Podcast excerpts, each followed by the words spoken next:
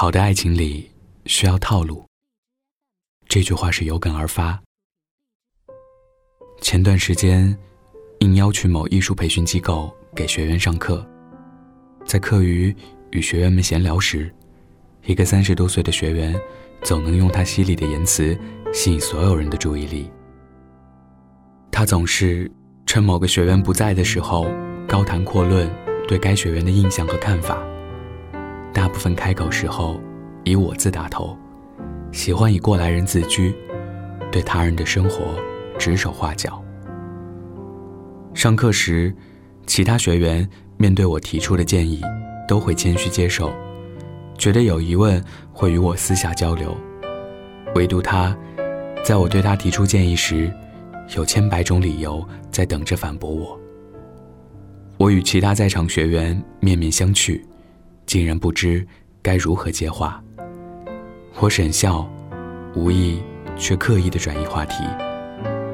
那一刻，我无奈、吃惊，甚至有些悲哀和难过，满满的都是对他不幸性格的同情。后来，听说几年前就离异了，一个人带着上初中的儿子生活。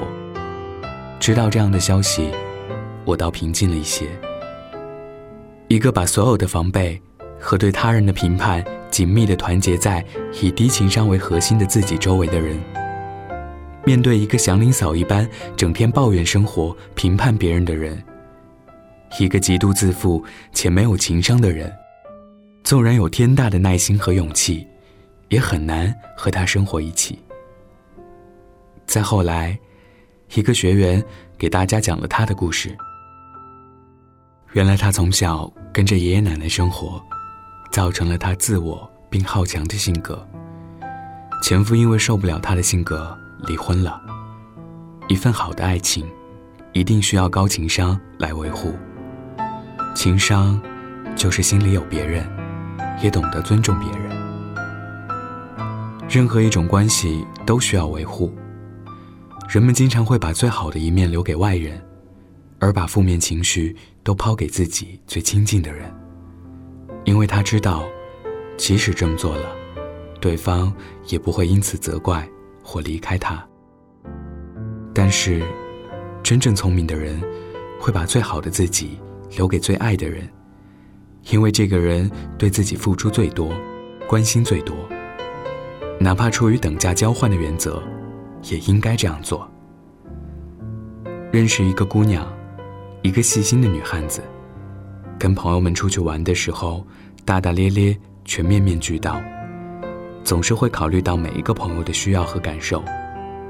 谈恋爱之后，像是换了个人，变成一个什么事儿都干不了，出门连路都不认识的低能女。我们不解，她解释道：“她愿意照顾我，我就要给她机会。如果我什么都干了，他会觉得我不需要他，会觉得自己没有用，也许就会离开我。”原来，爱一个人，就是在乎他的感受。有一次，和朋友在外面吃饭，邻桌坐着看起来像是夫妻的一对男女。女人一直在数落男人，我听不太清楚内容，但看得出，男人很难堪。也许是顾忌在公共场合没有发作。我想，同样意思的一句话，你做的不错。和你做的挺好的，对于听的人，绝对是两个感觉。我知道了，爱一个人，就是不让他难堪。朋友小磊结婚了，结婚后，她老公的街坊邻里、亲戚朋友，没有一个不竖着大拇指夸小磊的，说这姑娘懂事孝顺。小磊的婆婆逢人就夸儿媳妇比女儿还亲，其实。小磊就做到了一点，站在老公的角度考虑问题。逢年过节会问候所有的亲朋好友，在外人面前给老公留够面子，隔三差五陪婆婆逛街。小磊跟我们聊天的时候说：“我把这一切都做到了，有什么要求他也会满足我，也不会去外面乱来。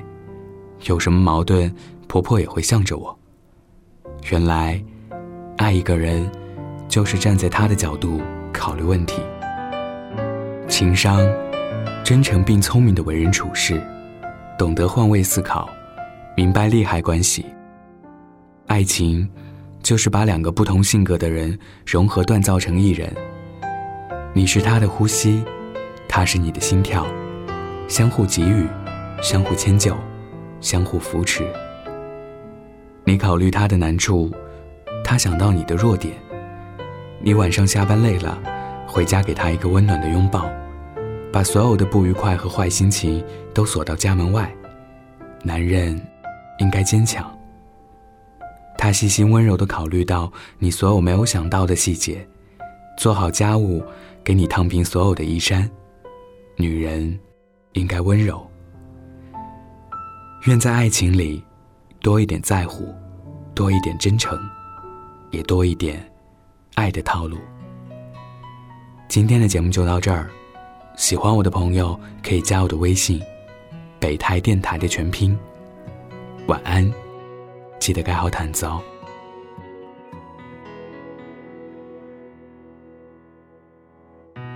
让眼泪等一等。看会不会变笑容，让情话等一等。也许更像承诺，最美的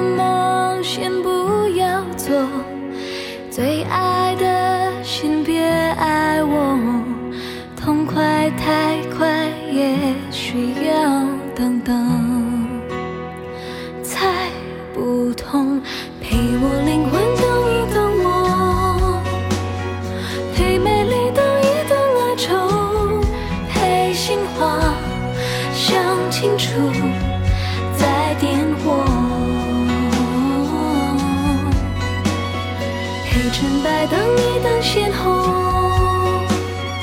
陪甜蜜等一等，寂寞，等一等，才会懂在等什么。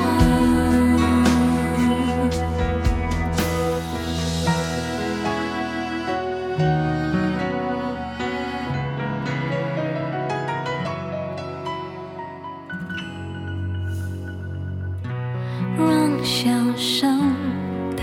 一等，那些真正的快乐，让承诺等一等。传说中的永恒，最渴望的先别给我，最动听的先别说，